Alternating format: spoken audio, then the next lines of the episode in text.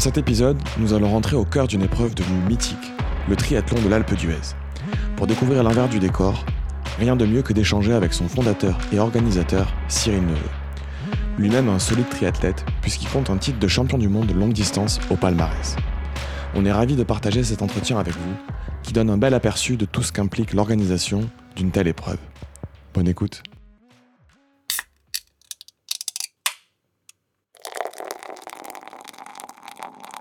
Peur d'avoir mal.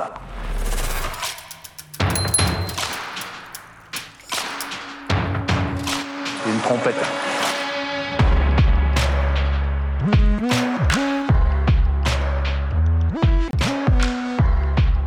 Bienvenue sur le podcast Pinta Triathlon Club, le premier podcast français dédié au triathlon.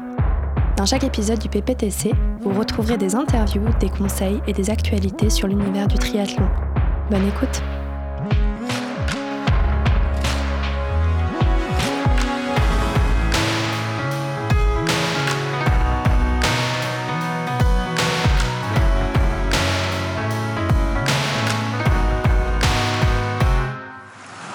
24 dans les... Mais putain, même, même, si, même quand j'avais pèleriné, avec ça, j'aurais craché dessus.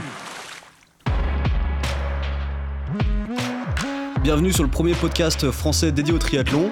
Aujourd'hui, nous allons rentrer dans les coulisses d'un triathlon et pas n'importe lequel, le mythique triathlon de l'Alpe d'Huez. Pour cela, nous avons le plaisir d'accueillir Cyril Neveu, fondateur et organisateur du triathlon de l'Alpe d'Huez, mais pas seulement, car Cyril est aussi champion du monde de triathlon longue distance. Rien que ça. Alors bonjour Cyril, c'est un réel honneur de t'interviewer aujourd'hui. Merci, c'est gentil, je suis ravi d'être avec vous. Je suis bien sûr aussi accompagné des membres du club, euh, avec euh, Mélène et Thibaut. Bonjour à tous. Bonjour. Bonjour. Euh, moi je suis, de je, suis, basé à Montpellier là en ce moment. à distance. Il s'est délocalisé pour l'occasion. il est parti, on n'est pas dans le studio classique du club là, donc on, on, est tous à distance. J'espère que le son, ça, on le sentira pas trop avec le son, on va faire au mieux. Euh, aujourd'hui, on va parler de pas mal de choses. On va, commencer par euh, euh, parler de ton, parcours de triathlète professionnel, Cyril. avant de rentrer dans le vif du sujet de l'organisation de, l'Alpe d'Huez, est-ce que tu pourrais d'abord te présenter et puis nous expliquer un peu ton parcours? Ouais, donc j'ai commencé le triathlon il y, a, longtemps maintenant. Hein. C'était dans les années 90, un peu un peu avant j'avais un passé de nageur, donc euh, et puis j'aimais j'aimais beaucoup le vélo, donc euh, j'ai commencé le triathlon dans les années 90. Et puis euh, je suis euh, je suis parti en Australie assez tôt, euh, en 93, pour m'entraîner avec un coach australien. Il y avait quelques Français qui étaient là-bas, donc je me suis entraîné pendant quatre ans avec avec Brett Sutton, enfin trois ans avec Brett Sutton. Puis après j'ai intégré le, le pôle France en triathlon longue distance à Saint-Raphaël-Boulouris. Et euh, là, à partir de 96, je me suis entraîné avec Patrick Drano, donc c'était l'entraîneur d'Olivier Marceau, euh, Karl Blasco, euh, Belot, Fred Belot, enfin, ah, pas mal d'athlètes. C'est à ce moment-là que tu as rencontré justement Olivier Marceau, parce que c'est lui qui nous a mis en contact, du coup on a eu la chance d'être mis en contact grâce à lui. C'est à ce moment-là que tu as rencontré Olivier? Bah, je le connaissais d'avant parce que on est on est de la même année, donc on a fait pas mal de, de courses ah ensemble. Alors lui, il a intégré les équipes de France beaucoup plus tôt que moi, euh, dès les juniors, alors que moi, j'ai pas, pas fait d'équipe de France jeune. Euh, Olivier, lui, il était déjà déjà junior, il se bagarrait pour la gagne avec les seniors, donc euh, il avait un dessus.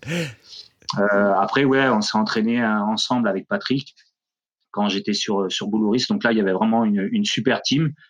Et puis, euh, bah, l'apogée de, de ma carrière, c'est plutôt dans les années 2000 puisque j'ai été euh, vice-champion du monde en 2000 et champion du monde en, 2002 et j'ai gagné en brun en 2003. Ah génial. Ça fait des belles années là. Ouais, vice champion du monde en, 2000 il y avait qui devant toi? Vice-champion du monde en 2000, euh, ben, il y avait le Peter Sandvang, le Danois là, qui, euh, qui, que j'ai battu après en 2002 à Nice, puisqu'il fait deuxième. à la revanche. Ouais, la revanche. C'est bon. et, du coup, premier champion du monde français.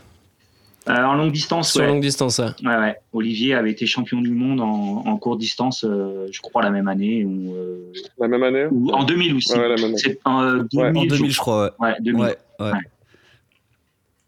Génial. Et, du coup, c'est assez étonnant parce que euh, tu, tu, disais que tu avais commencé par la natation. Il y a, il y a quand même peu de, de, triathlètes qui commencent par la, la, natation. Moi, je suis content d'en rencontrer enfin un. Ça fait plaisir.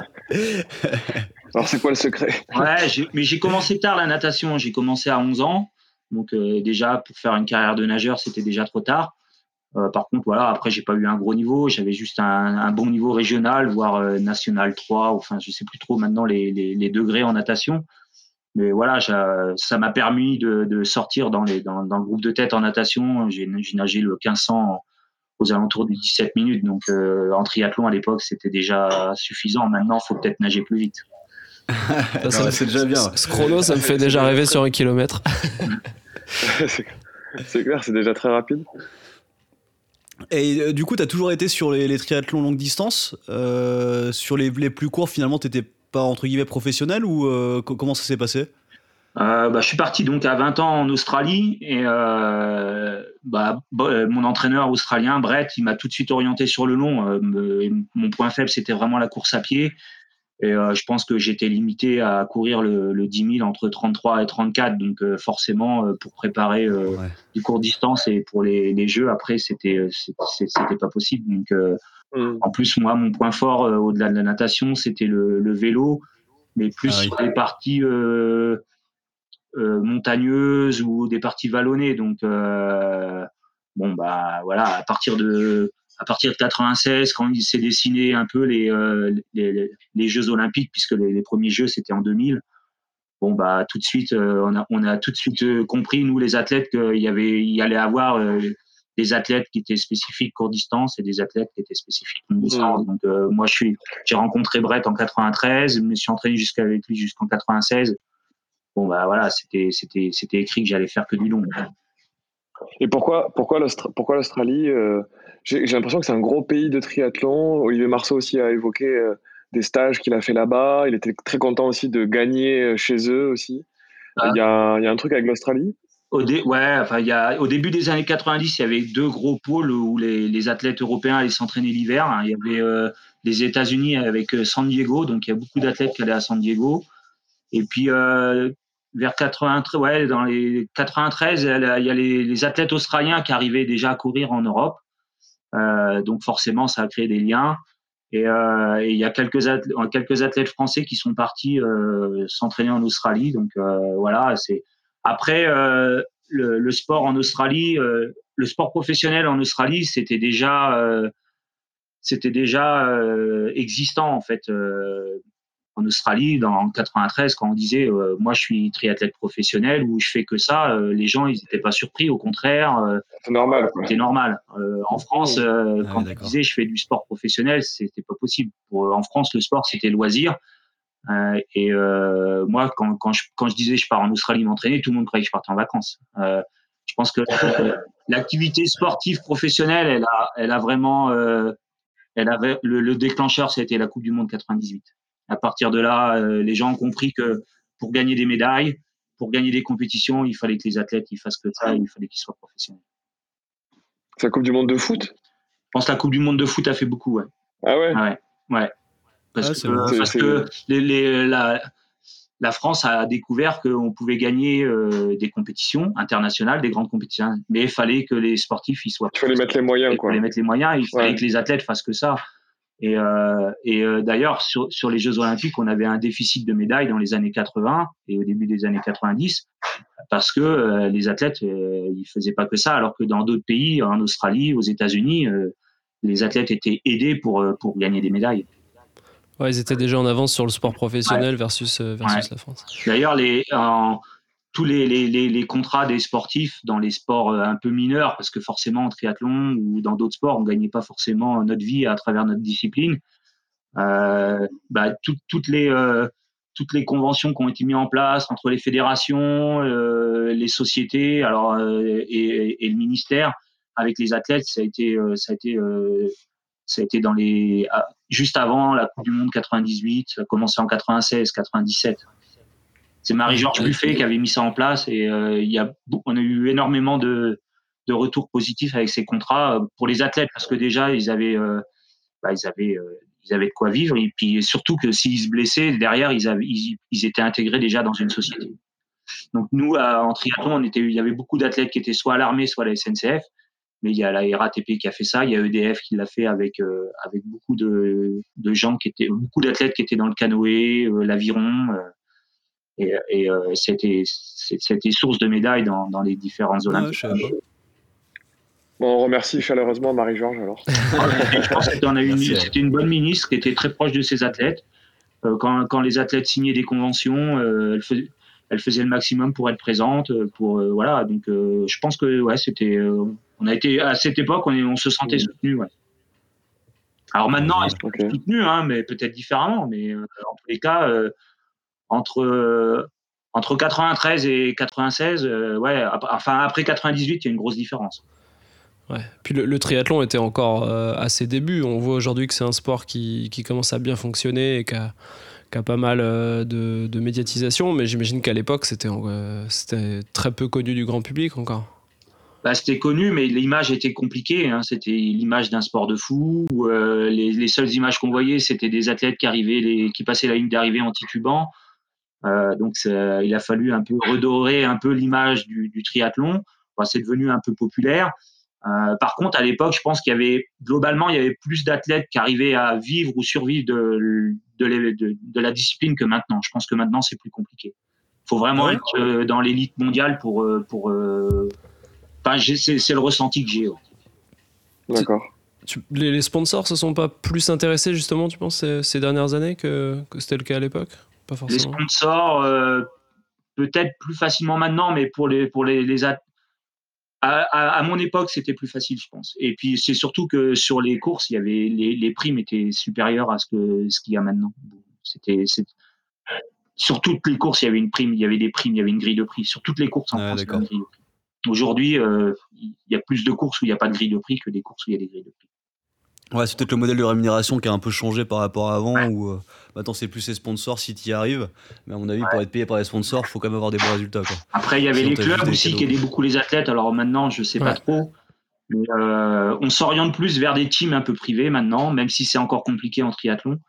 Hmm. Euh, alors qu'avant, c'était, il y avait, il y avait, il y avait les clubs aidaient, aidaient beaucoup les athlètes et puis les organisateurs via les grilles de prix.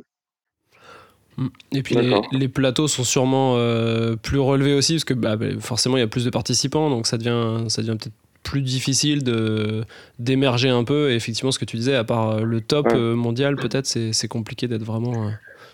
c'est ce que nous disait Cyril Viennot, que sur les Ironman, maintenant, il y a beaucoup de sponsors. C'est plus facile d'avoir des sponsors quand tu vas courir des Ironman. Par contre, les dots sont faut aller les chercher quoi. Mais voilà, à, part, top 5 qui, est, qui, est, ultra solide, euh, c'est compliqué quoi. Ah, Attends, t'arrives bien à en vivre toi Thibaut quand même. C'est plus médiatique. Pardon que... T'arrives bien à en vivre toi quand même. c'est plus médiatique donc forcément ça attire un peu plus les partenaires. Mais euh, après bon le niveau euh, forcément il, le, niveau est, élevé. Ce qu'il y a c'est que maintenant il y a, il y a tellement euh, peu d'épreuves où il y a des belles grilles de prix que dès qu'un un organisateur sort une grille de prix, euh, bah forcément, euh, ça attire un peu tout le monde. Mm. Sur la course, le niveau est, peut-être plus relevé. Et justement, en parlant de grille de prix, est-ce que sur le triathlon de l'Alpe d'Huez, il y en a une? Ouais, il y a, alors sur l'ensemble des épreuves, il y a, il y a, 30 000 euros de grille de prix. Donc ah la, grosse partie, c'est sur le triathlon longue distance. Euh, à titre indicatif, euh, sur le premier qui, le premier sur le long, hommes et femmes, et c'est 4500 euros chacun. Euh, ah ouais, c'est pas mal. je disais ça un peu en rigolant, mais finalement, en effet. Non, mais c'est bon, c'est correct. Maintenant, si on pouvait faire mieux, on essaierait de faire mieux, mais mais voilà, ouais, le, la, grille de prix, elle est, pour les, deux vainqueurs, c'est 4500. Alors après, sur le cours, je crois que c'est 600 euros pour le premier homme, première femme. Le duathlon, c'est un peu moins. Ah, super. Hmm. Ah, du coup, ça, ça, me fait euh, justement une, bonne transition pour savoir un petit peu comment est-ce que tu es arrivé euh, à organiser ton propre triathlon. Euh, est-ce que c'est une forme de reconversion, entre guillemets, ou c'était une volonté que tu avais depuis le début de, de, faire ton propre événement? Comment s'est passé un peu la réflexion autour de ça? Alors c'était un peu les deux parce que la volonté parce que je j'ai toujours été attiré par l'événementiel euh, partout où je me déplaçais, même quand j'étais gamin, si j'allais voir un match de foot ou quoi que ce soit, euh, j'étais tout le temps en train de regarder ce qui se passe un peu à droite à gauche. donc j'ai toujours été attiré par par ce milieu. Et, et après, en reconversion, oui, parce que je voilà, à partir de 2000, l'événement j'ai créé en 2006. Et je savais qu'à partir de en 2006, à la fin, je savais que c'était plus en fin de carrière que forcément en début de carrière et que j'allais j'allais à un moment donné lâcher parce que je sentais que physiquement ça devenait plus dur, mentalement c'était plus dur. Donc j'ai fait j'ai fait de 2006 à 2008 en étant athlète et organisateur. Mais bon en 2008 j'ai arrêté en juin et puis j'ai fait qu'une demi-saison et après je me suis lancé ah, dans l'événementiel. C'est compliqué de faire les deux en même temps, non? Ouais, c'est compliqué. Courir et organiser. Euh. Ouais, Et puis moi, ça, je sais pas faire. Quand, je fais un truc, je suis à fond dedans. Donc, euh, être à fond dans les, deux, domaines, euh, c'était pas, jouable. En plus, c'est quand même un métier qui est physique et stressant. Donc, j'imagine que conjugué à l'entraînement et des compètes, c'est quasiment injouable, quoi. Bah après, quand j'étais athlète et euh, je me disais, ah, quand je serai organisateur, il y aura moins de stress et tout. Puis finalement. Euh, tu te rends compte que non. c'est pas le même stress, peut-être. Euh, finalement, quand tu es athlète, ben, tu te gères tout seul. quand tu es organisateur et que tu as 4000 athlètes, bah, tu dois gérer la sécurité de 4000 athlètes. Donc, forcément, le stress de, le, jour de la course, c'est du, du, premier au dernier. tu te dis, bah, faut, que tout se passe bien. C'est vrai que c'est c'est vrai que c'est stressant euh, d'organiser un tel événement, comme tu disais, mais juste avant de, partir sur euh, le triathlon de l'Alpe et que tu nous en parles un peu plus, c'est vrai qu'on a oublié de te poser une question euh, qui est plutôt liée à ta carrière de, de triathlète professionnel. Est-ce que tu pourrais nous partager ton plus beau souvenir dans ta carrière? Je pense que ça reste les championnats du monde à Nice quand j'ai gagné en 2002. C'était une course. Tu t'es Ouais, et puis c'est une belle course. On est, je suis sorti euh, dans le premier groupe avec euh, le, avec Peter Sandvang et euh, après je suis. alors, alors non, en 2000, on a fait la, la, la, la, course en tête tous les deux. On s'est bagarré. On a vraiment. je crois que l'écart le, le, plus gros qu'il y a eu entre nous deux, c'était deux minutes. Après, en 2000, je suis sorti devant et voilà, j'ai fait, je suis parti tout seul en vélo très rapidement et je suis arrivé avec avec 7 minutes d'avance à la fin du vélo. Donc, euh, comme la course à pied, c'était mon point faible. Bon, bah, après, c'est plus facile pour, pour gérer, surtout quand c'est son point faible. Euh, et puis, euh, voilà, c'est une course que j'avais, je l'avais préparée toute l'année. Je c'était mon objectif. Donc, ça reste mon plus beau souvenir. Puis après, bah, bien évidemment, en brun, parce que, parce que j'avais battu l'Espagnol euh, qui était, qui, était euh, multiple vainqueur sur Embrun. C'était un peu euh, la, bête noire des Français. Et, et puis, et puis voilà, pareil, j'étais parti en vélo avec pas mal d'avance à la fin du vélo. Donc, pareil, c'est une course que j'avais préparée, reconnue pendant un mois, je m'étais un peu enfermé euh, à reconnaître le parcours, à faire beaucoup de montagnes. Euh, voilà, c'est des, de très beaux souvenirs, c'est de belles courses. Ah, génial. Ces deux courses, ces deux courses vallonnées, quoi, comme tu, comme tu les aimes. ouais, alors après, voilà, après je me suis essayé à Hawaï. Euh, bon, j'ai essayé trois fois, mais je me suis vite aperçu que voilà, c'était c'était fait pour les athlètes puissants et euh, voilà, j'avais mm. beaucoup trop de mal jusque, jusque 120, 150 km vélo, ça allait. Puis après, après euh, physiquement, c'était trop dur. C'est marrant qu'il y a des différences comme ça. Euh, Cyril Biano nous disait euh, que lui, c'est plutôt un parcours Hawaï qu'il aimait bien, bien plat, sur les prolongues, plein de balles. Ouais. voilà, moi, les prolongues, au bout d'un moment, ça commence à être dur. Hein, donc, une hmm. bonne bosse, là, ça me, faisait du bien. C'est-à-dire qu'à chaque, à chacune de tes victoires, tu as toujours fini devant à chaque fois en vélo? Et tu as réussi à maintenir, réussi à maintenir ta, ton avance sur la course à pied? Ouais, sur euh, mes, mes, deux, mes deux plus belles victoires, ouais, ça s'est passé comme ça. Mais moi, j'ai pas gagné beaucoup de courses. Hein. Mais comment ça se ah, passe du coup? C'est déjà pas mal. Enfin, j'aimerais bien pas en avoir beaucoup gagné comme toi. C'est ça. Mais du coup, comment ça se passe? Tu, tu vas te retourner à chaque fois. Tu, vas, tu dois un peu. Enfin, t'es un peu le. T'es un peu le lièvre là. La pression. coup, euh. Ah, c'est sûr qu'on n'a pas forcément les écarts parce que souvent euh, c'est le deuxième, le troisième et puis les autres qui ont les écarts. c'est ça. Les gens au bord de la route. Donc euh, bon après on arrive toujours à les avoir. Il y a toujours euh, un arbitre, un animateur, un entraîneur sur le bord de la route. voilà. en 2002, il y avait déjà les téléphones portables, et 2003 aussi, donc on arrivait à avoir quelques écarts, mais bah forcément, mon point fort, c'était natation vélo. Quand en vélo, tu commences à prendre de l'avance, bon, ben voilà, c'est motivant. Et puis, euh, et puis ça permet euh, mentalement d'être renforcé pour la course à pied parce que tu sais que tu peux gérer différemment. Alors que quand tu arrives avec un groupe et que tu sais que c'est ton point faible, bon, après, euh, sur le longue distance, même si ça reste un point faible, voilà, il y a quand même le physique qui joue beaucoup et le mental. Donc, mais voilà, pour moi, mon schéma de course à chaque fois, c'était essayer de prendre de l'avance en vélo. Ah, ça t'a bien ça réussi. plutôt réussi. ça c'est clair. en tout cas. On essaiera Ok. ça va, la prochaine fois. Alors, on on a touché un peu du doigt tout à l'heure euh, le triathlon Alpe d'Huez, le fameux, euh, où tu nous as parlé un peu de, de son origine. Euh, pour les auditeurs qui ne connaissent pas ce triathlon, est-ce que tu peux euh, nous en parler un, peu plus en détail sur les différents, formats de course, euh, nous décrire un peu ses, particularités, euh, euh, etc.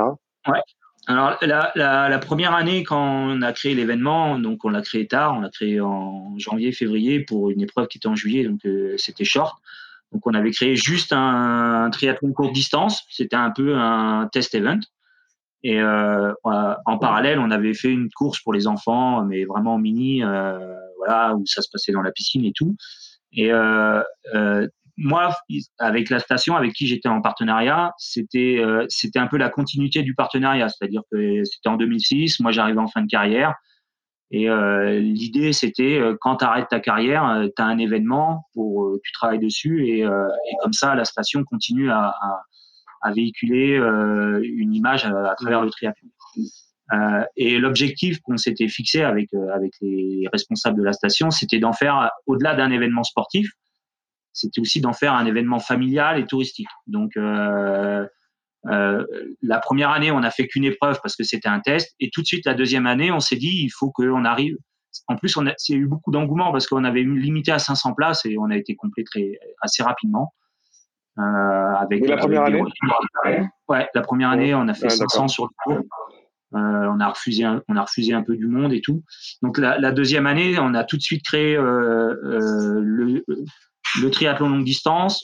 On a gardé le cours, le triathlon enfant, et on a même créé un triathlon sprint, mais pas sur l'Alpe d'Huez, sur une autre station, Vaujany, qui, fait partie du domaine de, de l'Alpe. Et on a fait le duathlon pendant trois ans comme ça, le triathlon court sprint pendant trois ans. Après la station, euh, elle a voulu se désengager. Enfin, c'était voilà, c'est les péripéties d'un événement. Mais euh, moi, je voulais créer un duathlon de façon parce que c'était important pour les gens qui viennent en vacances dans le coin et pour pour les gens qui sont pas forcément nageurs. Et donc, on a créé le duathlon entre Bourdoisan et l'Alpe, euh, le duathlon sprint. Et pareil, ça a tout de suite fonctionné. On a tout de suite eu euh, 300, 300 participants. Et euh, donc aujourd'hui, la, semaine, elle se découpe avec euh, euh, le lundi l'ouverture du village, l'accueil des athlètes, le mardi le duathlon, le mercredi le triathlon des enfants, le jeudi l'épreuve un peu phare avec euh, le triathlon longue distance et le vendredi l'épreuve un peu plus populaire où beaucoup de gens s'essayent sur le triathlon longue distance avant de revenir sur le long euh, un an ou deux ans après. Ouais. Ça c'est à cause de, de, la montée de l'Alpe, ça, ça impressionne. Ouais, ça fait peur hein, pour des amateurs comme Ouais. nous. euh. Ouais, enfin, mais- quand on n'est pas habitué à la, mont- à la montagne aussi et tout, euh, c'est vrai que ça peut faire peur, mais on nous a souvent conseillé, d'ailleurs, tu fais, vous faites des packs à, à l'organisation sur le duathlon et euh, le longue distance. Donc ça permet de goûter Ouais. un peu à l'ascension de l'Alpe euh, avant. Ouais, alors les, les, les athlètes qui font duathlon avec cours, il y en a, c'est quand même gros- une grande partie de, de, de l'ensemble de ces packs, c'est une grande partie. Après, il y en a qui font duathlon et long. Bon, il y en a, il y en a quand même beaucoup moins, mais euh, alors euh, il y en a quelques-uns qui font les trois, mais c'est c'est- Ouais, c'est- c'est- c'est- par c'est- contre, on a- C'est les énervés, ça. on a facilement, euh, ouais, entre, on a facilement 60 à 90 athlètes qui font euh, duathlon et courte distance. Ouais. Ouais, ça, ça se fait de plus en plus. Mais l'objectif, euh, c'était vraiment de créer un, un événement euh, un peu festival euh, autour du, du triathlon, où euh, les gens qui viennent en famille, chacun euh, peut trouver une course euh, qui, lui, con- qui lui convient. C'est Ça, c'était vraiment notre objectif. c'est à Ouais, partir de quel âge les enfants, d'ailleurs Je me posais la question. Les enfants, on est à 300, 300 gamins. Euh, mais c'est vraiment une animation, hein. il n'y a pas de chronométrage. Les épreuves, se- l'épreuve natation se passe à la piscine de l'Alpe. donc c'est hyper sécurisé, c'est des vagues de 15 à 20 gamins. Après, ils ont, en fonction de leur catégorie, ils ont plusieurs boucles en vélo. C'est pareil, c'est un circuit fermé dans la, au cœur de la station. Et puis la, course à pied se fait autour de la ligne d'arrivée avec une arrivée sur la, même ligne droite que, les autres épreuves. Et, c'est à partir de à partir de quel âge du coup? À partir de, de 6 ans, jusqu'à jusque 13, 14 ans. On va falloir attendre un peu pour Maline. elle est encore trop petite pour ça. Il faut d'abord qu'elle apprenne à marcher. ça serait bien. C'est vrai que du coup, c'est assez intéressant parce que ça permet de créer euh, à, des familles de venir, euh, soit le père, soit la mère fait du, fait du, font du triathlon, soit, les deux, et les enfants peuvent aussi euh, s'initier. Quoi. Ouais, ouais, c'est vraiment on, s'aperçoit que les, les, preuves enfants, elles dynamisent vachement l'événement parce que les, les, les, parents qui sont là, mais il y a aussi les grands-parents qui viennent. Enfin, il y, a, il énormément de familles et de clubs de plus en plus qui, viennent en groupe. Et, euh, c'est vrai que voilà, bon, l'épreuve phare, c'est euh, le triathlon de distance, bien évidemment. Et euh, on, accorde beaucoup d'attention à, à l'épreuve enfant. Après, ce qui est assez étonnant, je trouve, c'est que la, les épreuves se passent en semaine et, pas forcément le week-end. Je crois pas que. Enfin, le long est peut-être le week-end, je, je sais pas. Le, le jeudi, tu disais? Ce que tu Non, c'est du lundi au vendredi, donc c'est tout en semaine. Euh, alors, il y a plusieurs, euh, plusieurs euh, raisons à cela. la première, c'est que on, travaille sur l'événement et il se fait sur trois sites différents. Ah oui sachant que entre l'Alpe d'Huez et le site du départ euh, de natation, par exemple, pour les épreuves de triathlon, euh, c'est c'est 40 minutes en vélo et c'est 30 minutes en voiture. Donc euh, organiser deux épreuves dans la journée, c'est quasi impossible. Ah, d'accord. Niveau logistique, c'est beaucoup trop lourd. Donc pour caser quatre épreuves, il ben, faut minimum quatre jours. Et après, l'autre grosse difficulté, c'est les routes. On a très peu de routes et avoir les autorisations pour organiser euh, en week-end euh, en juillet, euh, c'est très compliqué. Ah oui, tu m'étonnes. Le Tour de France, c'est facile, mais je comprends pas pourquoi c'est plus facile pour le Tour de France. C'est pas normal. alors, alors c'est vrai que ça a été un frein hein, pendant plusieurs années pour le développement de, de, l'épreuve, parce qu'il faut que les gens, ils, les, les, vacances soient acceptées, tout ça. Donc, on a, on a beaucoup stagné aux alentours des 1000, 1200 athlètes sur le long et sur le court. Et puis, euh, bon, après, euh, avec le temps, les gens se sont habitués, euh, les journalistes se sont habitués. tout le monde s'est un peu habitué à ce que ça soit en semaine. Et puis, bah, maintenant, voilà, l'épreuve se remplit très très vite. on a une longue liste d'attente. C'est ça, c'est plutôt la liste d'attente. et puis, les, les gens s'organisent autour de l'événement. Donc, mmh. voilà, je savais, que, je savais que ça allait prendre du temps. Et puis, bon, maintenant, tout, tout, le monde est content. Et puis, si on doit fermer des des portions de route. Par exemple, euh, on arrive à fermer la, la, descente de, de l'Alpe de la de l'Alpe aux voitures pour que les athlètes euh, aient quasiment la route à eux. Bon bah en semaine c'est beaucoup plus facile qu'en week-end. Oui, c'est sûr. Et du coup vous êtes à combien de, participants maintenant vous? Eh ben on était on avait 4000 inscrits, un peu plus de 4000 inscrits euh, à, à ah, mai quand on a vu ah malheureusement arriver cette épreuve. on était à on était à presque 600 sur le duathlon. Donc, 600 euh, sur le duathlon, on se rend pas compte, mais je pense que dans le monde et en Europe, des duathlons qui ont plus de 600 athlètes, il ne doit pas y en avoir beaucoup. Euh, on était à 300 chez les enfants et on était à 1500 sur le court et sur le long. Ah ouais, bravo, c'est super. ça fait une belle épreuve. Et ça part hyper vite, quoi. Bah, euh, l'an dernier, c'était la première année où on était plein. Enfin, l'épreuve était complète si tôt. On était complet en février pour le long et euh, en avril pour le court. Et cette année, euh, en décembre, euh, décembre pour le long et, janvier pour le court.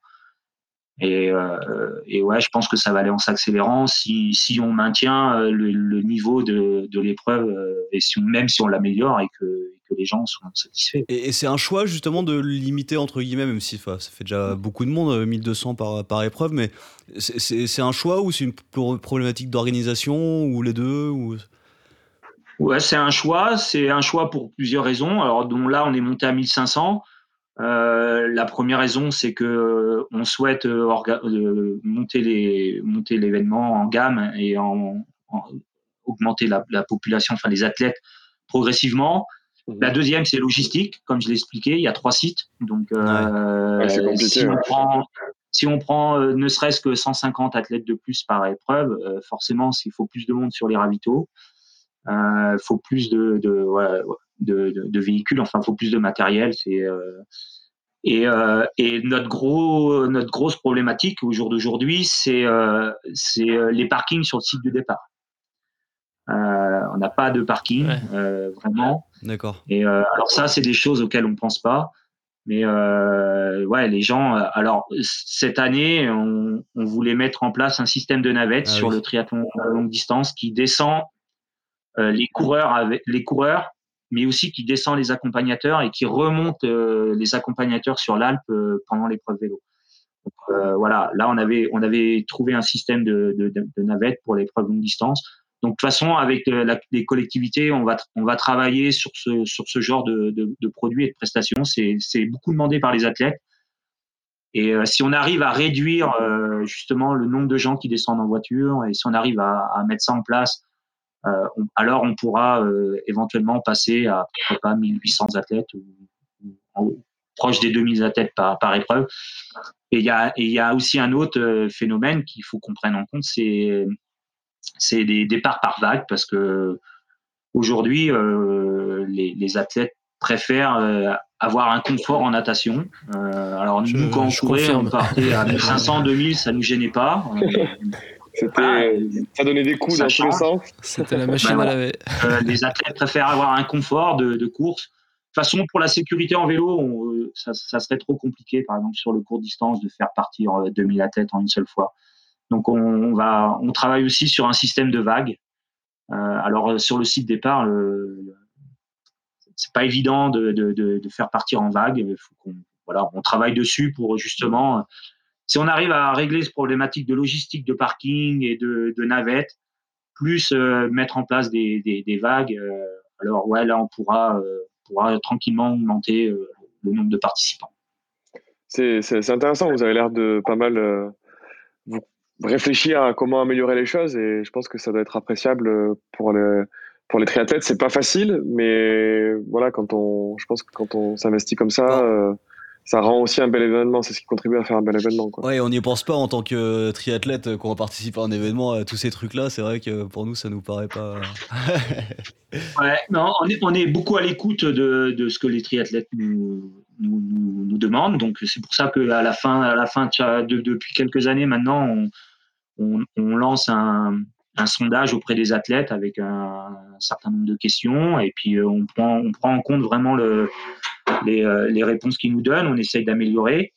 Et, euh, et, après, moi, mon rôle, c'est de pouvoir essayer de transposer leurs demandes sur le terrain. C'est l'objectif, tout en gardant euh, maximum de sécurité. Vous avez justement des, des questions euh, sur euh, l'impact environnemental. Je sais qu'il y a pas mal de sujets sur, sur les ravitaillements, des choses comme ça. Est-ce que c'est des, des, sujets qui remontent sur les enquêtes justement que vous avez? Sur l'écologie, ouais. Alors, l'impact environnemental, alors forcément, je sais pas si euh, si euh, si euh, là-dessus on ne fait pas d'études parce que c'est compliqué. Après, pour venir à l'Alpe d'Huez, bon, tu es obligé soit de prendre une voiture. les étrangers, s'ils prennent un avion, bah, de toute façon, ou alors c'est la voiture. Donc là-dessus, c'est compliqué. Là, après, là, nous, on essaye de jouer, c'est sur ben, le recyclage. Et, mais surtout, c'est nous, on prévient les athlètes, c'est surtout qu'ils respectent les zones de propreté. Parce que, ouais, ouais. C'est la responsabilité de chacun, quoi. Ah, voilà, donc c'est vraiment là-dessus que qu'on essaie de, de, jouer au maximum. Après, euh, après c'est sûr, hein, euh, sur nos ravitaux, on met, on met, on met des, des, bidons pour que les athlètes puissent se ravitailler. Euh, bon, bah les bidons, ils, ils servent qu'une fois. Alors après, euh, on, nous, on, nous, on les, on les met dans les, dans les conteneurs pour que ça soit recyclé. après, euh, c'est, bah, c'est comme chacun qui met ses poubelles, euh, qui dans les, les poubelles dans les bonnes couleurs. Après, où ça finit, on ne sait pas. Mais en tous les cas, nous, on fait le maximum. L'an dernier, tous les bidons que j'ai récupérés, moi, j'ai été, j'ai été les mettre dans les bons conteneurs pour que, pour que ça soit recyclé. je, non, je pensais à ça justement. Euh, je, crois que c'était à Deauville où euh, ils mettaient des, des cartons jaunes s'ils voyaient des, des, coureurs euh, jeter des, des gels ou des bidons en dehors des, zones. effectivement, ça, ça, doit être assez compliqué à gérer. Euh, on, en voit moins, je trouve, mais c'est vrai que les, les, parcours où des fois tu te balades et tu vois un bidon en plein milieu de la route alors que bah, tu es sur un site qui est super, c'est vrai que c'est dommage. Quoi. Donc c'est bien de réussir à, l'encadrer. Nous, c'est la consigne qu'on a donnée à nos arbitres, puisque comme on est, on est sorti de la fédération, on a notre propre équipe d'arbitres. Donc c'est une des, des, consignes prioritaires avec euh, la sécurité sur la route. Euh, c'est le, respect. Et euh, oui, oui, on a déjà disqualifié des athlètes, des athlètes qui étaient pas loin de la tête de course, hein, qui se sont fait disqualifier pour avoir jeté délibérément les bidons là. Bon, ils ont rien dit. Hein, dans l'adrénaline de la course, il a jeté, il s'est fait prendre. Et, voilà. Ok. chance. dans un col en montée, c'est un peu. difficile, ouais. Il n'y a, pas de risque. Tu bois en montant, euh, c'est pas, c'est pas, je veux dire, tu, tu, roules pas, tu roules pas à 80, donc euh, c'est quand même pas compliqué. C'était pour gagner du poids, ça. Euh, non, parce que pour avoir discuté avec l'athlète, c'est, c'est un, mauvais geste instinctif, voilà, qui fait jamais, mais il ne mm. sait pas pourquoi il le fait. Et, et voilà.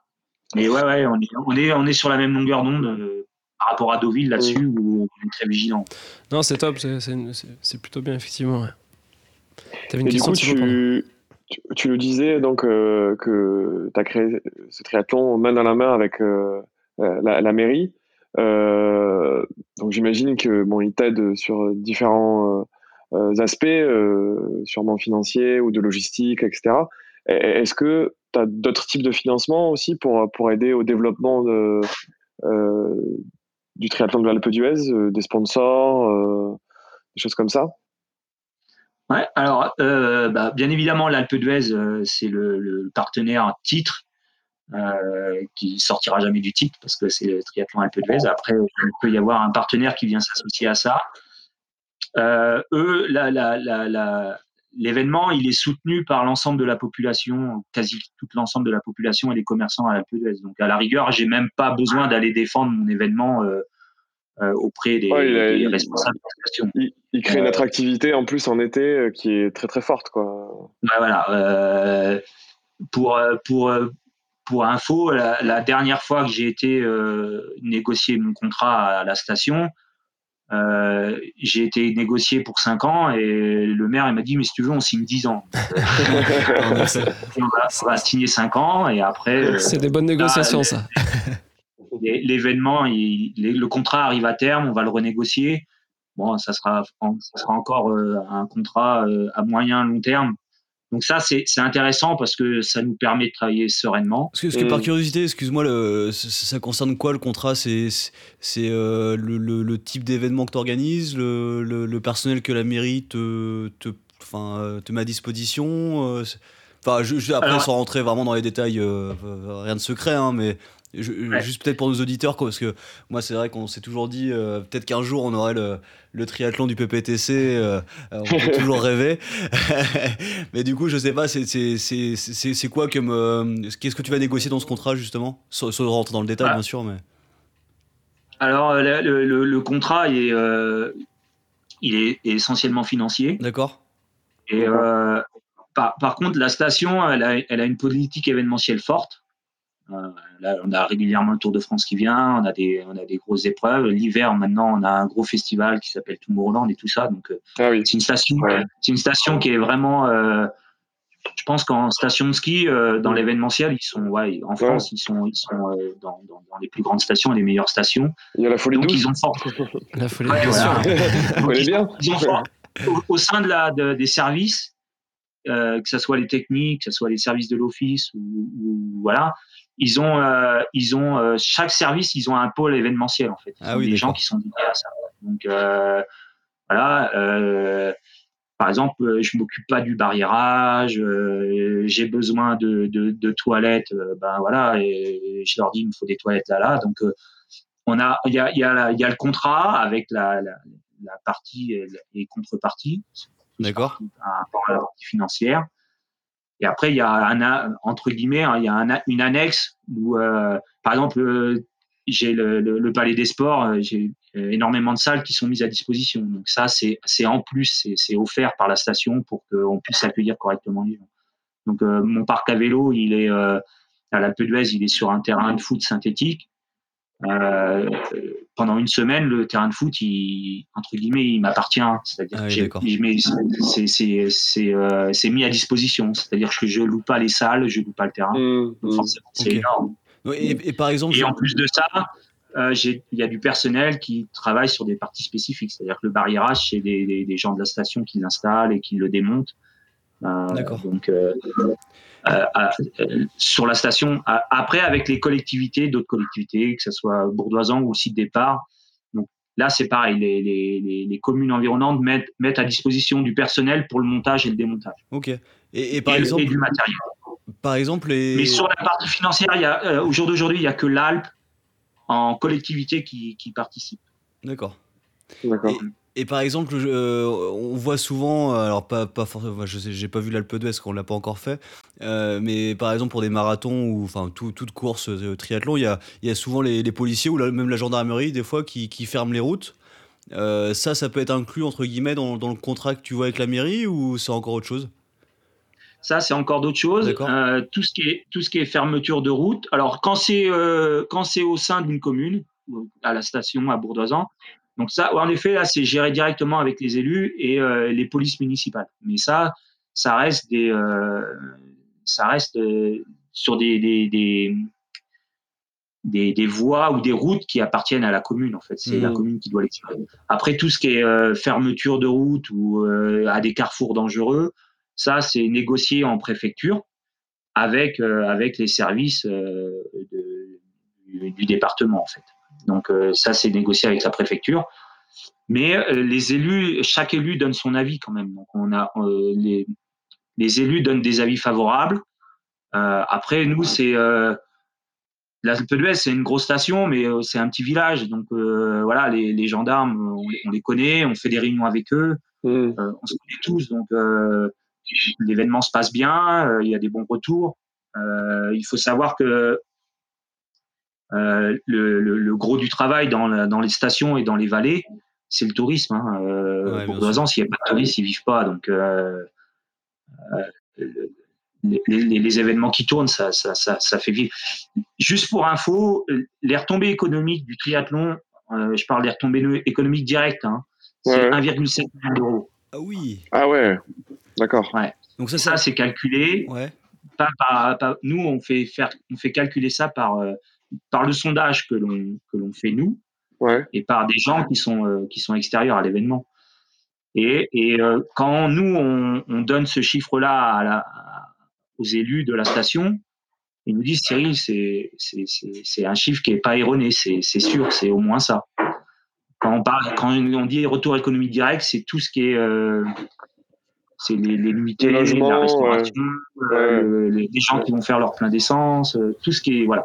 La bière, les, bars, les bars, mais après le travail. c'est ça. Puis potentiellement des gens qui restent un peu plus longtemps. Les bières et tout ça. et, et, les retours économiques indirects, alors ils sont pas calculés, mais c'est indéniable, c'est sûr, il y en a parce que c'est les euh, c'est ceux qui sont qui sont susceptibles de revenir, euh, soit euh, faire le parcours euh, au printemps, ou soit revenir l'hiver faire un, un, séjour de ski et tout ça. Et c'est sûr, il y en a parce que c'est les maîtres nageurs de la piscine qui me disent l'hiver, on a de plus en plus de, de triathlètes qui viennent. donc ils, ils, skient, ils, skient, le matin, ils nagent l'après-midi. Enfin bref. Donc et ça, par contre, c'est compliqué à calculer, mais on sait qu'il y en a aussi. Hmm. et du coup, on, on, a, on a un peu squeezé la partie euh, sponsor, mais effectivement, tu parlais que tu avais des sponsors aussi en dehors de, tout ce qu'on vient de décrire euh, autour de la mairie, euh, des autorités locales. on, a, on a forcément un, sponsor important, EDF, parce que là où la natation a lieu, mmh. c'est un site qui est privé, un site EDF. Donc on ah a un, gros partenariat avec eux. et, et alors au début, c'était un peu compliqué, c'est normal. Nous, on arrive avec un événement, on, vient nager chez eux, ils sont obligés d'arrêter la, ils sont obligés d'arrêter la centrale ouais, ça, pour, euh, pour qu'on puisse nager. Alors même s'il n'y a pas de risque, mais eux, eux c'est zéro risque, donc ils disent on arrête. Donc ça a pris du temps. maintenant, eux, EDF, ils sont conscients que les événements, c'est important pour les stations, mais aussi pour la vallée. Donc, on, a, on a un beau partenariat avec eux et ça va dans le bon sens. Ils essayent, ils essayent tous les ans de, de faire la maintenance du site, la maintenance des machines et tout ça pendant la semaine de Donc, comme ça, au moins, ils se disent on n'arrête pas la machine pour rien, on profite pour faire. Et moi, ça m'arrange parce que l'eau est plus chaude du coup. en fait, ah, c'est bien ça.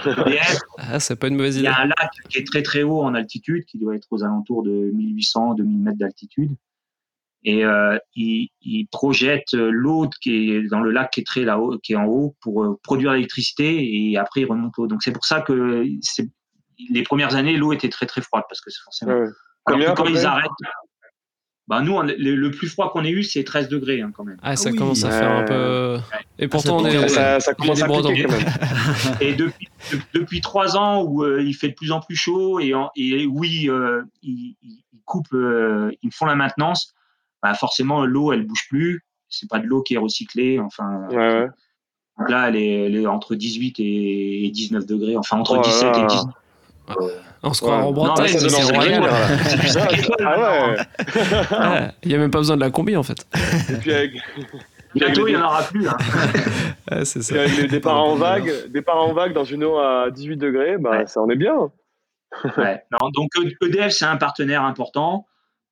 Après, on a, on a des, partenaires historiques qui, qui sont, euh, qui, qui sont proches de la station, qui n'ont rien à voir avec le triathlon. Je pense à la SAMC, tout ça, qui nous aident. On a, on a Renault qui est partenaire depuis longtemps aussi. Et puis euh, après, euh, propre, propre à vraiment au triathlon, bah, on a un turnover. On a eu Time qui a été partenaire titre pendant deux ans. Euh, on a, on a, là, ça fait deux ans qu'on a Oversteam. Donc, euh, par contre, là, ça, ça, ça, change assez souvent. Euh, ça, quand c'est vraiment propre à la discipline, c'est plus compliqué. Ah, on pense à, à, Garmin par exemple et le triathlon de Paris où ils sont associés assez récemment a priori. Il n'y a, y a, pas mmh. beaucoup de, de, marques de triathlon finalement qui arrivent à rester longtemps sur un triathlon? Ça dépend. Alors Garmin, euh, Garmin, c'est un gros groupe. Euh, bon, ils, ils, ont choisi Paris. Euh, sûrement, ils ont des raisons, l'image, enfin tout. après, il y a, c'est ouais, c'est c'est plus compliqué. On est, on est on, les, dans les, les, les, marques vraiment de triathlon, ça, il y en a très très peu en fait. Ouais, et puis ils ont ils ont pas forcément les, moyens et c'est ouais, pas forcément ça. leur rôle. après, des, des, des, boîtes un peu plus voilà, si on prend une marque de vélo, Garmin, bon, ils ont la course à pied, ils ont le vélo, ils, ouais. euh, enfin, ils, ils, peuvent être un peu partout. Donc, euh, c'est plus facile pour eux.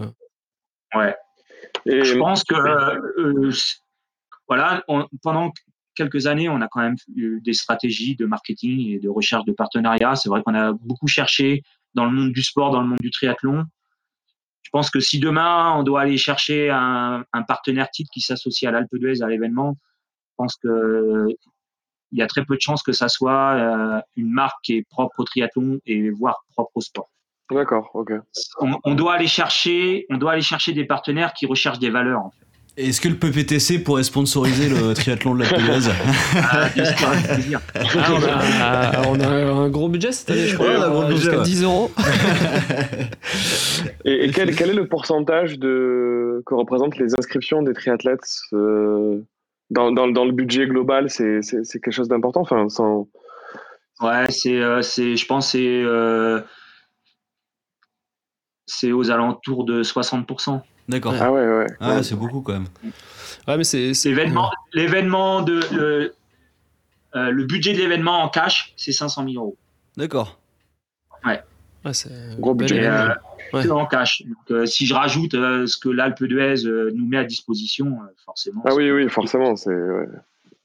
Mais en cash pur, c'est 500 000. Okay. Ah, en effet. C'est bien de le préciser parce que c'est vrai que quand on participe à une course, on se rend pas toujours compte de, bah, du coût potentiellement pour l'organisateur. Et c'est vrai qu'on se dit, bah, des fois, un, M, ça va être X euros et un L euh, bah, va être plus cher. quelles sont les raisons? Et c'est vrai que c'est pas toujours, euh, pas toujours simple. Il y a des, des, petits triathlons locaux où on va pouvoir participer pour 20 euros. Et puis il y a des licences qu'on connaît tous où ça coûte 400, 500 euros. Donc c'est bien de savoir que bah, voilà, il y a des triathlons et ça, ça a un vrai coût et il y a, y a une organisation derrière.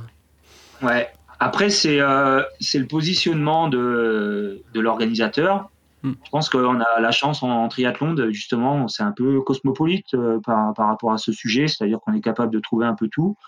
Après, c'est au choix de l'athlète. Moi, je n'ai pas de j'ai pas d'a priori par rapport au, par rapport aux, gros événements qui où l'inscription bon, on connaît hein, c'est 300 400 500 euros l'inscription et puis euh, euh, il faut savoir de toute façon euh, qu'on organise un gros, un petit, un moyen, euh, c'est un an de travail pour pouvoir bien organiser. Après, c'est voilà, qu'est-ce qu'on veut faire de notre événement? Donc, nous, on a essayé de se positionner sur. L'avantage, c'est que au jour d'aujourd'hui, moi, je suis tout seul dans mon événement. J'ai travaillé pendant sept ans. J'étais associé à un groupe, un gros groupe euh, qui est spécialisé dans les, les droits TV, dans, dans, dans, des gros événements, dans des licences et tout ça. Euh, donc je sais un peu comment ça fonctionne. Euh, il y a des actionnaires derrière et il faut faire du chiffre. C'est la rentabilité avant tout. Il faut que ça soit rentable. Donc c'était c'était intéressant. Moi j'ai appris énormément, surtout que je voulais travailler dans l'événementiel, donc c'était vraiment bien. Aujourd'hui, je suis sorti de ça. Euh, j'ai gardé de très bonnes relations avec euh, avec euh, avec cette boîte là. c'est des gens hyper gentils. Et mais je suis pas dans cette cette optique. Voilà, moi mon objectif c'est de pouvoir payer mes prestataires, mmh. payer ben, les gens qui travaillent à l'année. voilà, et puis, euh, bah, à la fin, euh, si on fait euh, quelques bénéfices, eh ben, tant mieux, mais on les met de côté pour, pour justement. Des, coups durs potentiels. voilà, pour éventuellement les coups durs et autres. Mais l'objectif, c'est pas de c'est pas de faire des bénéfices et. Ouais. C'est pas ça. Donc, c'est pour ça qu'on essaie de trouver le, un juste milieu. Par contre, on, pourrait faire, on pourrait faire le long à 100 euros et et, mais euh, la, prestation d'accueil et la prestation sur les ravitaux et, mmh, serait pas la même. serait pas la même. Et puis aussi, euh, après, moi, j'ai des comptes à rendre aussi avec, euh, avec mes partenaires. alors, il y a des fois des gens qui, qui, qui comprennent pas qu'il y a des caméras, qu'il y a des motos, que on fait. Mais je pense que le. Ah, moi, j'aimerais bien avoir une moto. non, mais ils comprennent pas que aujourd'hui, ce qui coûte très très cher, c'est la, la, prod, la, la production d'images. Hein. Ah oui. Ouais, mais moi je trouve qu'elles sont, elles sont super. Enfin, honnêtement, euh, moi j'invite tout le, monde à aller regarder. Euh, ah là, on parle beaucoup de, ah ouais, on parle beaucoup de du triathlon. Là, bon, ça reste un support euh, audio pour pour tous les auditeurs qui nous écoutent, mais j'invite tout le monde à aller voir les vidéos sur YouTube du triathlon d'Alpe d'Huez. Il y a eu des Canal Plus aussi qui, qui, en a fait certains. Euh, et je crois qu'après, bah, c'est toi qui autoproduis. Mais honnêtement, ça donne tellement envie. C'est des images magnifiques et euh, ça fait grandement la promotion du, de l'événement, je pense. Bah, je pense que nous, on enfin l'Alpe d'Huez, le triathlon de l'Alpe, il se doit de, de, de... c'est presque un devoir. Euh, ça serait dommage de ne pas profiter de l'image de l'Alpe d'Huez et mmh. de, Enfin, moi, je me dois, je me dois de, de, véhiculer une bonne image et de, de, de, de, montrer le, triathlon à travers le, triathlon d'Alpes. Alors forcément, l'Alpe, ça fait partie de mon contrat, hein, sinon euh, ils n'investiraient pas autant. Mm. Eux, ils ont besoin d'un. Ici, la politique de l'événementiel à l'Alpe, c'est pour, euh, c'est pour, c'est pour de l'image et, euh, et pour, pour, faire de la publicité entre guillemets. Hein. mais ces athlètes qui comprennent pas que euh, il y a des il y a, y a des un écran géant qu'il y a un peu d'hélico pour prendre des images ou euh, qu'il y a eu des hélicos parce que là on en a un peu moins euh, c'est les mêmes qui vont te dire ouais il y en a marre à la télé on voit jamais de triathlon Ouais. Alors que en, tant qu'amateur, c'est sympa, quoi. T'as l'impression d'être un professionnel. Mais non, mais c'est parce que les gens ils connaissent pas forcément. Et et euh, si tu leur dis, bah ouais, mais si tu veux voir du triathlon à la télé, euh, déjà, on va, les télés vont pas t'acheter les images, il faut que tu les donnes. Et si tu veux donner des images, il faut que tu les produises. Ouais, donc. Euh, Et pour produire des images, ben voilà, vous savez ce que c'est. Vous êtes un peu dans le milieu avec. On essaye. Avec petits moyens. Ouais, faut, faut, le dire vite. Mais... et, ça prend du temps. il faut du son, il faut de la lumière. Et puis, ben, à un moment donné, il faut des, faut des caméras, il faut brancher tout ça. Euh, Parce que justement, pour revenir sur le, reportage dont parlait Thibaut, qui est, qui est vraiment excellent, ça, c'est toi qui l'as produit avec, euh, avec ton équipe? Alors, nous, on travaille avec des. Moi, j'ai moi, pas les compétences pour, mais on travaille avec des, des, boîtes de production. D'accord. Alors, avant, on travaillait avec une seule boîte de production euh, qui nous faisait, qui nous faisait le, qui produisait le, le, le 52 minutes et après le 26 minutes. Et après, bon, pour, pour différentes raisons de stratégie, on, a changé un peu. On a fait un, audit aux différentes, à différentes boîtes de production. Alors pour voir déjà si on payait le bon prix et puis pour, euh, parce que et c'était intéressant parce qu'on a on a on a on a on a contacté 4-5 boîtes. On a eu des, des, retours. C'était tout le monde était à peu près pareil, hein, à quelque chose près. Après notre stratégie, c'était de se dire euh, ben euh, c'était d'utiliser les réseaux sociaux pour communiquer, mais aussi pour montrer ce qu'on fait, donc et pour montrer la course. Donc euh, il a fallu produire des, mini vidéos de 2-3 minutes et euh, sur des formats différents. Ouais. On, a changé un peu notre on a changé un peu notre stratégie en termes de, tout ce qui est vidéo. Avant, on produisait vraiment que pour le 26 minutes et pour et pour Canal. Et puis ces, ces images-là, on les donnait à des chaînes étrangères on, travaille aussi avec une, entre guillemets, une boîte de diffusion qui est basée à Londres et qui, elle, vend le package à, différentes euh, chaînes de télé. Alors nous, là-dessus, on, on touche rien. Mais cette même boîte-là aussi vend les images à des compagnies aériennes. Et donc là, on touche des royalties, par contre. D'accord. c'est un peu complexe. Mais euh, l'idée, c'était donc de garder de ce, ce, 26 minutes, mais en parallèle de, de produire, d'essayer de faire un live en fait, euh, internet et euh, un live euh, sur les sur un écran géant qui est pour, ah animer notre vie. Pour tous les gens qui sont qui sont sur le parc à vélo, qui sont pas pour les spectateurs. Après c'est pareil, donc on écoute beaucoup ce que nous disent les, les athlètes. Euh, mais aussi, on écoute aussi les, gens qui viennent, qui sont euh, exposants sur notre village. Et c'est vrai qu'il y a, avait des, il y a des moments dans la semaine où c'est un peu plus creux, et surtout au moment des départs des courses et tout. Donc, on s'est dit, il faut qu'on arrive à animer notre village et puis qu'on arrive à garder les gens. Donc, on a, on, a, on a créé ce live sur le triathlon de distance qui, marche, qui marche pas mal. Alors, techniquement, c'est compliqué parce qu'on est à la montagne, euh, le parcours est grand et tout. Mais voilà, c'est, on est, on, c'est un, un, domaine où on va essayer de progresser mais ouais, la vidéo, c'est, hmm. ça, ça, ça, ça, coûte beaucoup. Ça, doit être sympa pour le euh, public aussi de, de, pouvoir suivre un peu la course. Euh. On sait que bah, souvent les triathlètes se déplacent avec euh, la famille ou des amis, et c'est pas toujours évident hmm. pour les supporters de, de, suivre, surtout sur un L où ça dure longtemps, et des fois il y a des moments un peu creux. Du coup, le fait de pouvoir aussi animer un peu, d'avoir des images, un écran et tout, c'est peut-être pas mal. De... Ça crée de l'engouement aussi, et c'est plus facile. Bah, il y, a ça, ouais. Euh, l'objectif, c'est bah, déjà animer le village, garder les gens euh, au, cœur du village toute la journée. Et, euh, puis aussi, bah, bien évidemment, quand la course est longue en vélo, ben, ça permet de, les faire patienter. Alors, je dis pas que le vélo, il est en live sur l'écran tout le temps, parce qu'il y a un moment donné, ça passe plus. Mais, mais ça permet aussi de remontrer les images de la veille du triathlon enfant. Enfin, ça, ça, mmh. l'écran géant pendant longtemps, on a eu un écran géant et puis on s'est aperçu, qu'il n'était pas exploité. C'est pour ça qu'on s'est dit, bah, faut qu'on revoie notre, notre, notre, euh, le, budget qu'on alloue pour euh, la prod d'image, faut qu'on le revoie pour, euh, pour justement essayer d'optimiser tout ce qu'on mettait en place.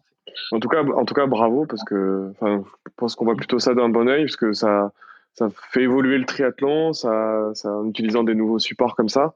Et puis ça fait au final, évidemment, la proportion de la de l'Alpe d'Huez, du triathlon de l'Alpe d'Huez, mais aussi du triathlon de manière générale.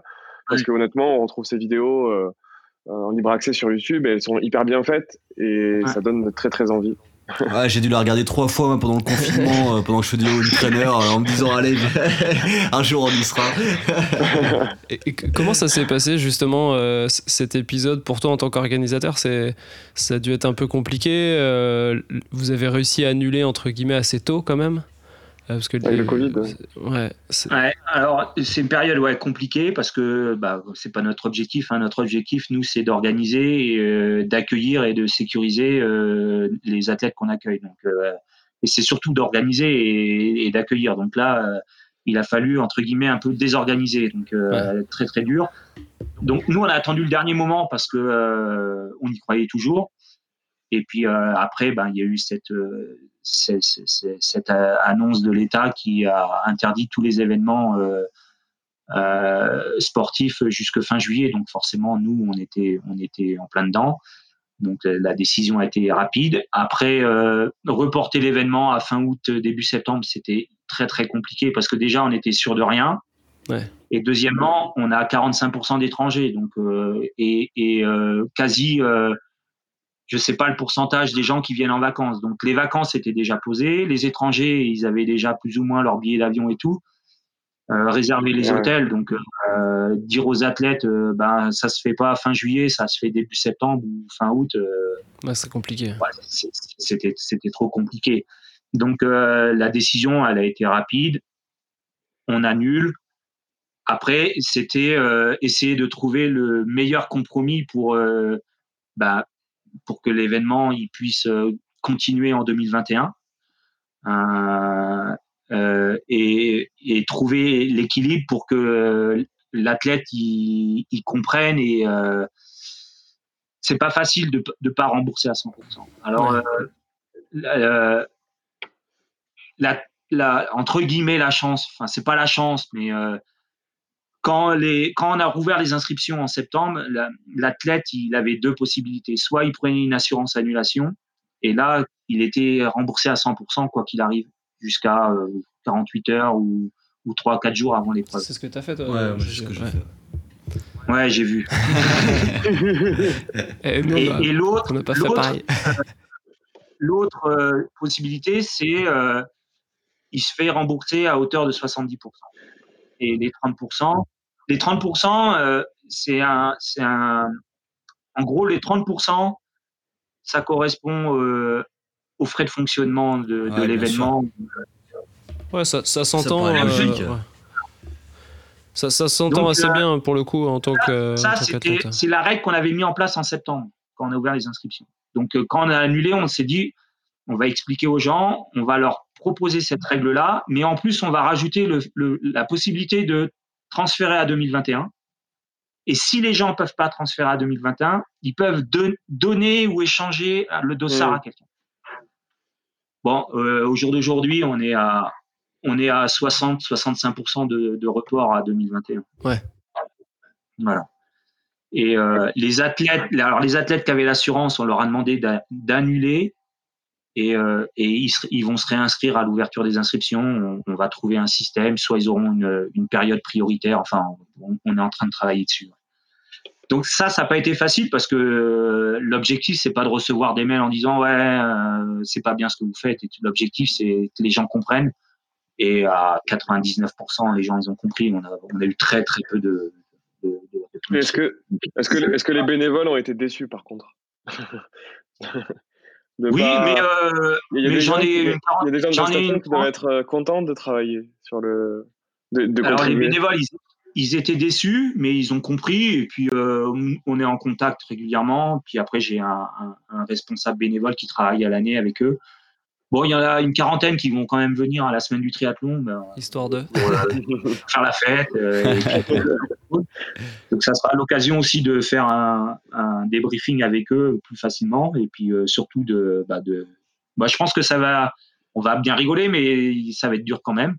Après, on a beaucoup d'athlètes qui nous ont dit qu'ils allaient venir quand même, des clubs qui vont essayer d'organiser des stages, donc on, va quand même croiser le monde. On, a des, on a des potes qui viennent quand même euh, rouler histoire de ouais.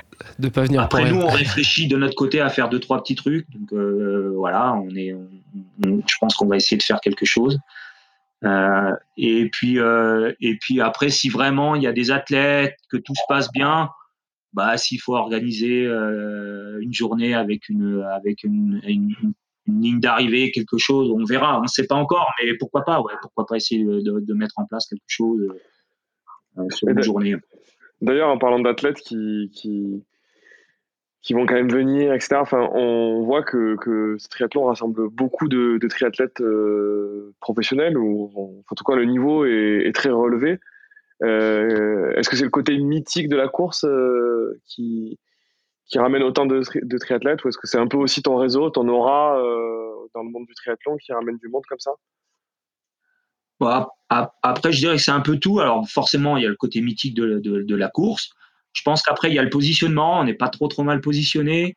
Euh, je pense plus pour les athlètes du longue distance. Dans, euh, dans l'année, tu veux dire? Bah, fin juillet, hein, il y a les athlètes qui, euh, qui préparent Hawaï. Euh, en général, ils sont déjà qualifiés ou ils essayent d'être qualifiés parce que si tu n'es pas qualifié euh, au premier route pour Hawaï, c'est compliqué. Ça va, être, ça va, être, compliqué de le préparer. On, souvent, les athlètes nous disent bah, Vous tombez bien parce que là, je suis sur une période un peu de transition où ça va me permettre. De, ils ont fait soit un peu de repos avant, soit euh, soit ils ont fini un Ironman euh, trois quatre semaines avant et puis euh, et ils se disent bah tiens je vais aller faire l'Alpe d'Huez je vais me faire plaisir. Je vais me détendre petite balade. Et puis et puis ça leur permet bah voilà de, de, de, voir où ils en sont et puis de repartir sur un cycle de travail pour préparer Hawaï. On, on, a souvent ça. Après bah forcément il y a le réseau hein. moi j'étais j'étais entraîné pendant quatre ans avec Brett Sutton. euh, c'est quelqu'un ouais. que je connais très très bien. Euh, il a son réseau d'athlètes, il a son réseau d'entraîneurs. Et puis euh, après, il y a le bouche à oreille. Après, ben, on en a déjà un peu parlé, mais il y a aussi la grille de prix. Hein. Il y a des athlètes qui nous disent, euh, elle est peut-être pas monstrueuse, mais euh, ouais, c'est intéressant quand même. voilà, ça, ça, reste quand même intéressant. Mm. Et puis, bah, c'est surtout que nos athlètes, on, les, on essaie de les accueillir le, le, le mieux possible. Le mieux possible. alors, on a, beaucoup de demandes. Du coup, on a, mis en place euh, un peu une grille d'évaluation, en fait. Donc, on est quatre à voter. Et euh, euh, les athlètes, on essaye de les héberger. On met à disposition des lignes d'eau le matin pour qu'ils puissent nager. on les loge en appartement comme ça, ils sont autonomes pour se faire à manger, si s'ils veulent venir en famille et tout ça.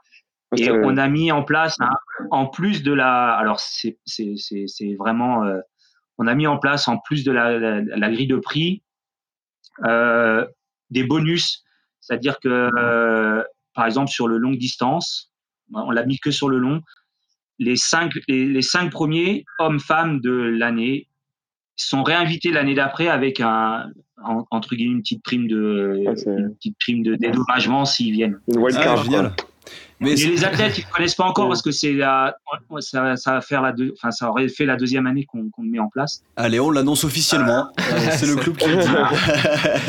ça, coup, et justement, bah, et, et, ça, c'est la même, c'est que ça soit t'es fait un ou cinq, c'est la même pour tout le monde. D'accord.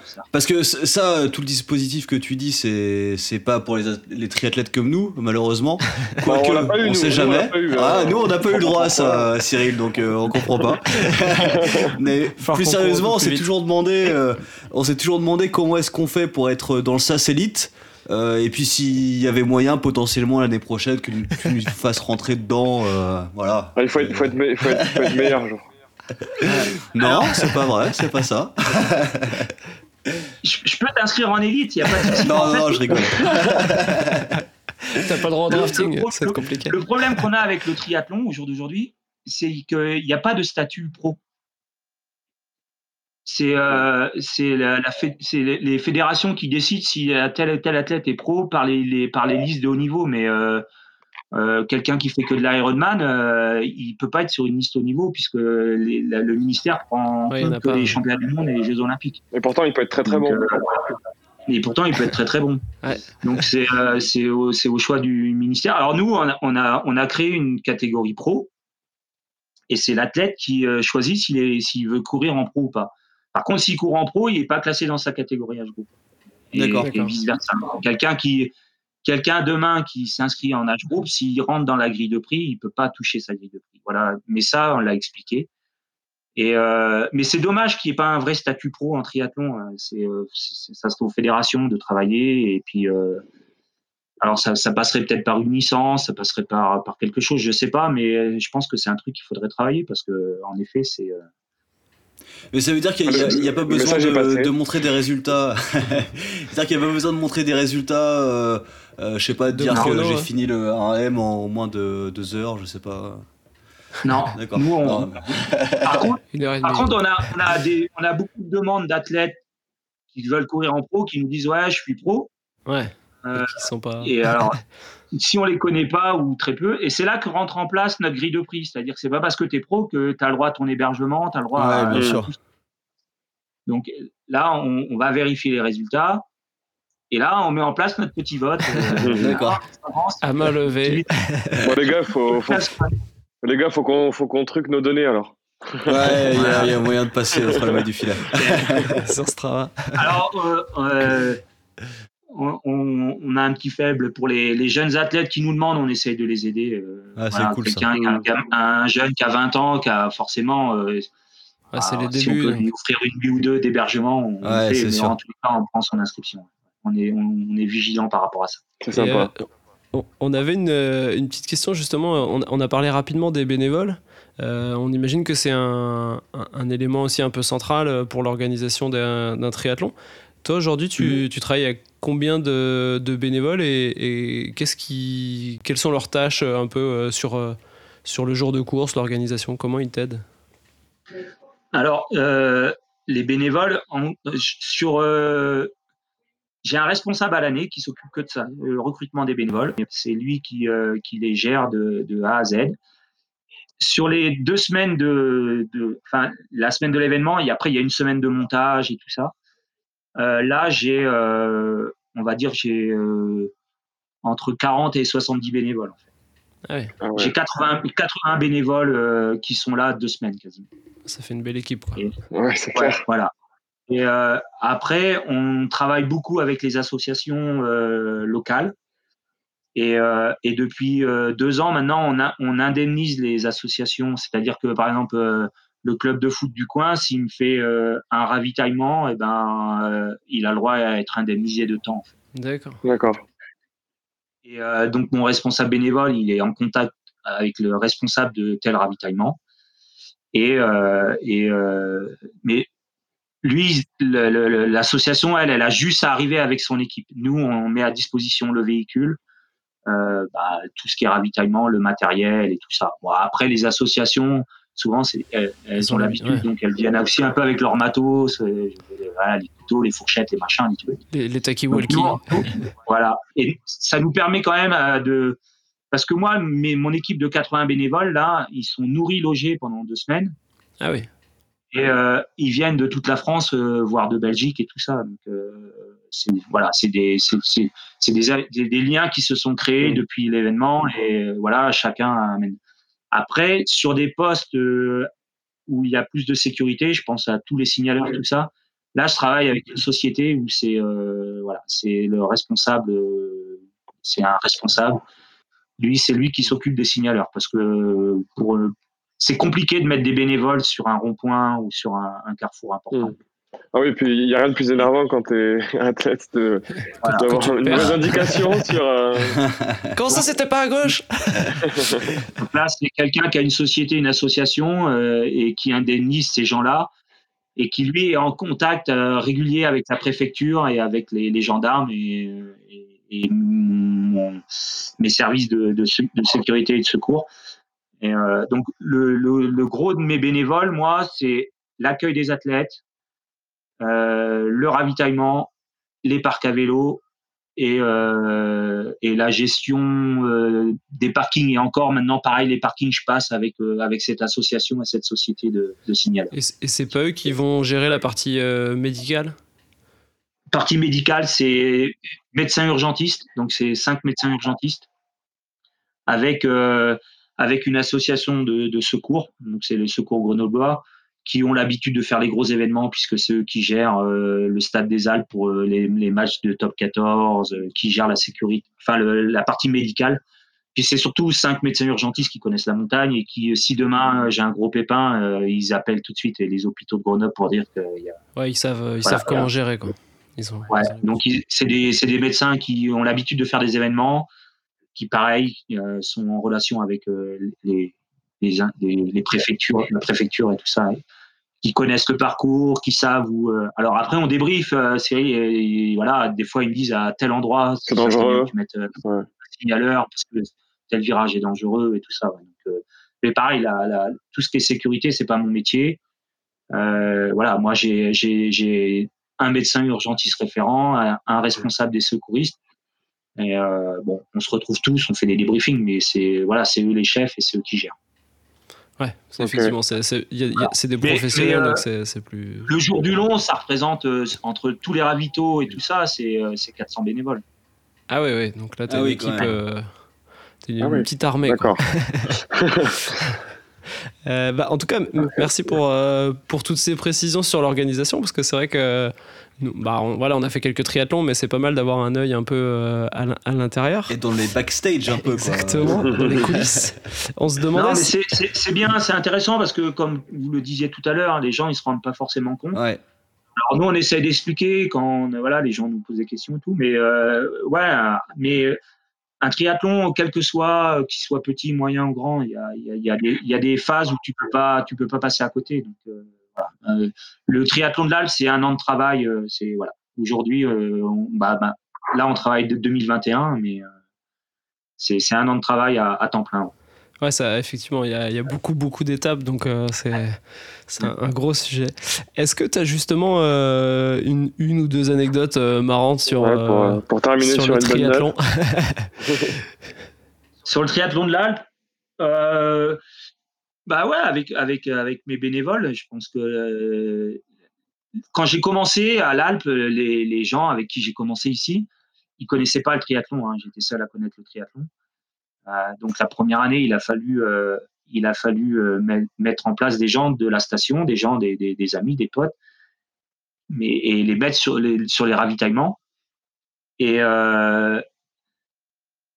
et six mois après, euh, après euh, l'événement, j'ai des amis qui viennent à la maison. Euh, et il y avait un magazine de, triathlon qui, traînait sur la table. Et j'ai une, amie qui, ouvre le magazine et qui voit la disposition d'un poste de ravitaillement où elle voit les, les oranges coupées et les bananes coupées.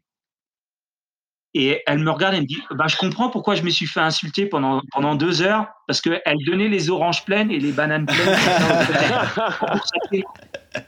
ah, pas évident. Surtout les oranges. Compris ah, ça, et, et s'en est aperçu, on s'en est aperçu six mois après. Euh, Énorme. Comme euh, la première année. Euh, il y a des petits réglages. C'est travail, parce que moi, moi, pour moi, dans ma tête, c'était bah, vous allez au ravitaillement c'était évident qu'il fallait couper les fruits. Et, pour quelqu'un qui a jamais fait un ravitaillement, qui a jamais vu une épreuve sportive, euh, donc elle donnait les bouteilles d'eau pleines. Forcément, il n'y avait rien. Hein. Il n'y avait plus d'eau, plus d'orange, il n'y avait plus rien. Ah, tu m'étonnes. Oh, le ah, ravitaillement en, en, quelques minutes, il n'y avait plus rien. Ah Terminé. à la fin de la course, je dis mais t'as plus rien Il me dit bah non, j'ai tout donné. je l'ai su que six mois après. Et puis éplucher l'orange sur le vélo, ça doit pas être évident. c'est clair. Avec les dents. Et on a une, euh, on a une tradition également euh, dans, le, dans le club. Et eh oui, c'est de te demander ta bière préférée. Alors, euh, je suis un peu fan des bières belges. Ah j'aime, j'aime beaucoup la chimée. Ah oui, la chimée, d'accord. Je ne sais pas. Et, euh, les bières qui tapent. Dernièrement, je suis allé voir mes, amis bénévoles belges en Belgique et on a goûté une bière qui est, je pense qu'elle est, elle est pas connue, c'est la Paix de Dieu. Ah, oui, ça tu connais Ah si, ça me parle. Ouais. Bah, le, nom est un peu sympa. Donc, euh. ah, les Belges sont bons là-dessus. Hein. Il n'y a pas à dire. Ah, la chimée et la paix de Dieu, d'accord, très bien. À boire avec, euh, avec modération, mais à boire quand même. Bien sûr. ouais, ouais. ouais c'est des bières un peu épaisses, ça, donc faut faire gaffe. Bon bah génial.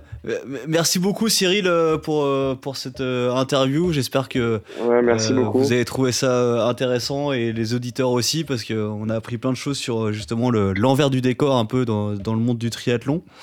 J'espère que ça donnera envie aussi à des gens d'aller découvrir le De participer à l'Alpe d'Huez bien sûr. Avec plaisir, en tous les cas c'était bien sympa.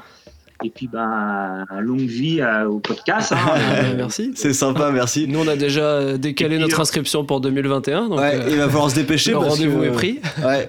Ouais, et puis avec plaisir de vous accueillir. Et puis ben, si jamais je serais ravi aussi euh, à l'occasion quand je monte sur Paris de, de, de vous retrouver dans vos studios. Ah, avec ah, grand bah, plaisir. Avec plaisir. Ou, sur la route. On t'accueillera pour, euh, pour échanger. Sur la... tu viens quand tu veux. Bah merci beaucoup en tout cas. Merci beaucoup. À bientôt. Et n'oubliez pas que du coup euh, on peut nous suivre aussi sur les réseaux sociaux, euh, sur PPTC underscore tri sur Instagram et PPTC-tri sur Strava. Donc n'hésitez pas à venir nous rejoindre. Où est-ce qu'on peut te retrouver Cyril sur les infos de l'Alpe ou ou surtout, Alors, euh, euh, pour tout ce qui est euh, média, marketing, bah, il faut voir avec Nicolas, parce que lui, il va relayer, bien sûr, toutes les, tout, ce qu'on s'est dit là sur nos, sur nos réseaux sociaux. Il va les relayer. Et euh, bah faut voir avec lui, c'est le spécialiste, mais euh, bon, il, est déjà au courant. Et puis, euh, je crois que. On va dire à, nos auditeurs de voir avec Nicolas alors. bah, T'as un compte Instagram euh, Triathlon Alpe d'Huez, de toute façon, je crois qu'on les retrouve euh, facilement. il y a le, le, le, Facebook, Instagram et, et compagnie. Et le site où tu peux retrouver toutes les infos d'inscription. qui est très bien fait aussi d'ailleurs. Ouais, www.alpetriathlon.com, il y a tout. Super, ok, nickel. Super. Et n'oubliez pas que l'important, c'est le club. C'est le club. C'est le club. merci beaucoup, Cyril. Merci encore, Cyril. C'était top. Allez, à bientôt, ciao, tout merci. le monde. À très bientôt. À bientôt. Salut. Ciao.